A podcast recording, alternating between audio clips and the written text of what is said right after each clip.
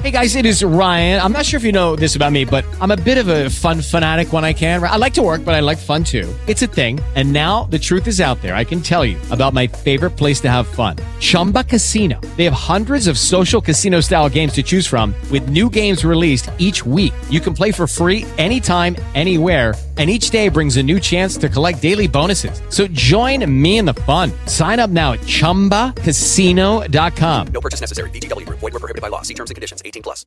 With the Lucky Land slots, you can get lucky just about anywhere. This is your captain speaking. Uh, we've got clear runway and the weather's fine, but we're just going to circle up here a while and uh, get lucky. No, no, nothing like that. It's just these cash prizes add up quick. So I suggest you sit back, keep your tray table upright, and start getting lucky. Play for free at LuckyLandSlots.com. Are you feeling lucky? No purchase necessary. Void where prohibited by law. 18 plus terms and conditions apply. See website for details. Aleja. Buenas tardes, Gabriel, y buenas tardes para todos los oyentes. El personaje del día. Son seis, son los candidatos de la coalición Centro Esperanza que han estado en el centro de la información desde ayer, cuando lograron ese acuerdo que fue informado por Ingrid Betancur al país. Vamos a demostrarle al país, dice ella, que se puede salir elegido sin maquinaria. Ingrid Betancourt y Humberto de la Calle, que ya queda claro declina su candidatura, su eventual candidatura, incluso, como ya lo habíamos informado, iría al Congreso, pues tampoco. Parece que tampoco eh, estará en ninguna de las listas del Congreso. Pero bueno, estos son apuntes al margen de lo que significó esa jornada de ayer, más de nueve horas. Comenzaron por la mañana en una casa de la Candelaria en, el, en Bogotá. Y llegaron allí reunidos con, eh, llegaron allí acompañados a esa reunión con eh, grupos de apoyo. El más grande era el de Alejandro Gaviria. Ajá. Venía con su esposa, además con sus asesores, eh, seis en total, que se vinieron eh, obviamente preparados para dar esa batalla.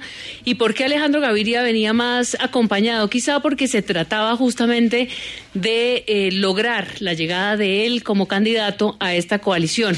Los demás ya habían trabajado juntos y ya tenían claro, digamos, ese camino de la coalición de la esperanza, pero Alejandro Gaviria había dicho que quizá su fórmula era participar en la consulta, pero no en la coalición, lo cual le significaba pues no estar necesariamente de acuerdo con el programa que ya habían preparado, con las listas que iban a apoyar, de hecho lo de la lista lo dejaron todavía para un segundo momento y por eso se dio tan eh, se fue tan difícil lograr el acuerdo.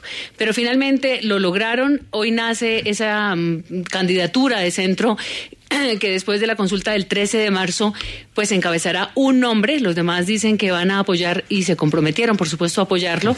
Y hay un debate, eh, Gabriel, para terminar, y es que el petrismo y el sector del pacto histórico consideran que esta es una equivocación, que creen que han debido eh, unirse al pacto histórico eh, o lograr una unión, un acuerdo con el pacto histórico para hacer una sola consulta en marzo y poder eventualmente ganar en primera vuelta.